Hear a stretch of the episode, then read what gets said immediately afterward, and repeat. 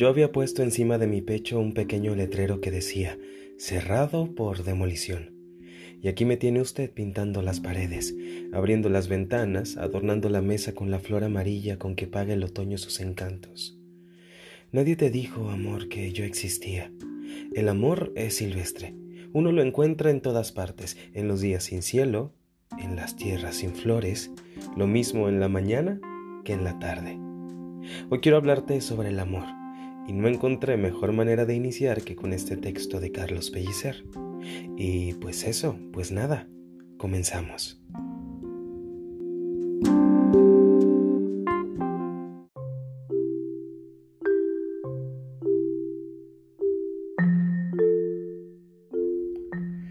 Debo empezar diciendo que tengo un pésimo tino para enamorarme. Crecí creyéndome la historia del príncipe salvador de la princesa, de ese momento en el que ves a alguien y viene Cupido y su flechazo, y como por arte de magia todos son besos y fantasías, y vivieron felices para siempre. Pero nadie me explicó que para amar y ser amado, primero hay que quererse uno un poquito, para que venga alguien a quererle un poquito más. Y es que en los asuntos del amor la única magia es construir todos los días ese vivieron felices, no para siempre, sino hoy, y se pelearon y se mandaron a la chingada un par de veces, pero siempre decidieron estar juntos y resolverlo y hablarlo y aceptarlo y así. También hay que estar disponibles para ser amados. Yo no estoy listo, hay una lista enorme de cosas que tengo que resolver en el amor personal.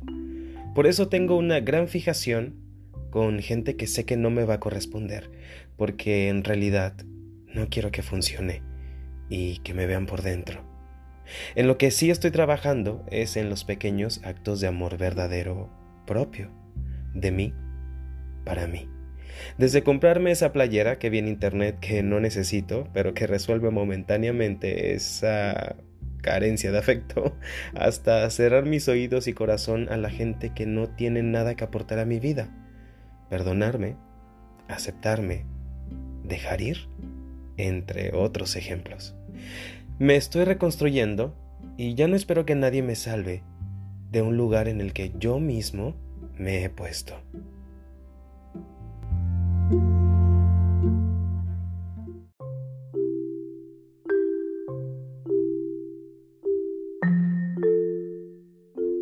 Estamos, bueno, estoy obsesionado con buscar un amor fácil sin complicaciones y con mucha estabilidad. Honestamente no hay nada de eso dentro de mí en este momento, así que me decido por buscar el amor en otros lados, en la realización personal, en mi familia, en mis amigos, y quizás suene triste, pero estoy seguro que quien sea que esté al otro extremo de mi hilo rojo, sabrá entender mis tiempos y el proceso por el que estoy atravesando. Quizás el amor está viajando de mochilazo por el mundo o escuchando este podcast. Hay que normalizar otras formas de amor propio, a la soledad como parte de amarse y de sanarse, quitarle los tiempos y fórmulas al amor, que si ya se te pasó el tren, que así nadie te va a querer. Hay que normalizar amarse a uno mismo antes que estar metido en una relación tormentosa nomás para no estar solitos. Que se normalice también el no querer estar en una relación así como lo dicta la sociedad. Hay que dejar de presionar a los que prefieren su carrera antes de casarse, o a los que ya están casados y no quieren tener hijos. El amor tiene tantas formas y posibilidades como la imaginación lo permita. Pero lo que sí sé es que el amor no duele y no lastima. El amor debería ser esa persona a la que puedes confiarle tu vida.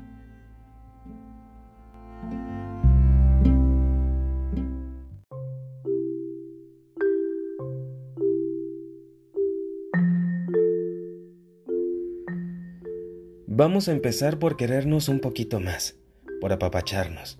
Al final somos nuestra única compañía segura por el resto de nuestros días.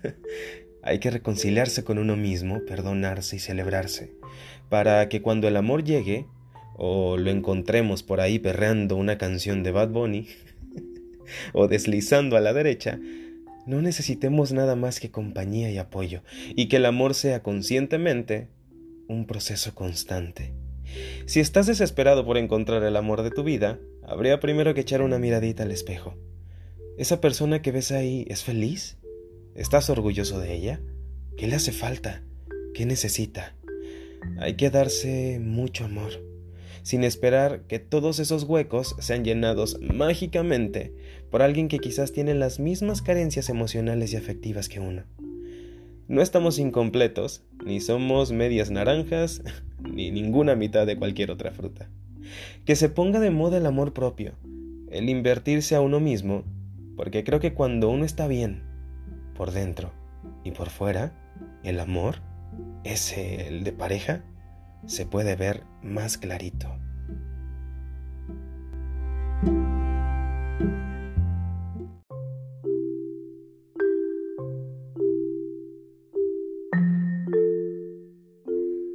Hoy es un buen día para papacharse. Pídete esa comida a la que le traes tanto antojo, ponte esa ropa bonita que estás guardando para una ocasión especial y haz una cita contigo mismo. Y no faltes, porque nos llenamos de tantas cosas para no escucharnos, para no atendernos, que un día viene la vida y nos enseña, a veces a la mala, que debemos hacer tiempo para nosotros, para cuidarnos y florecer. Cuando estés listo, quita del pecho ese letrero que dice cerrado por demolición y no te preocupes por remover los escombros, ni por poner las cosas bonitas.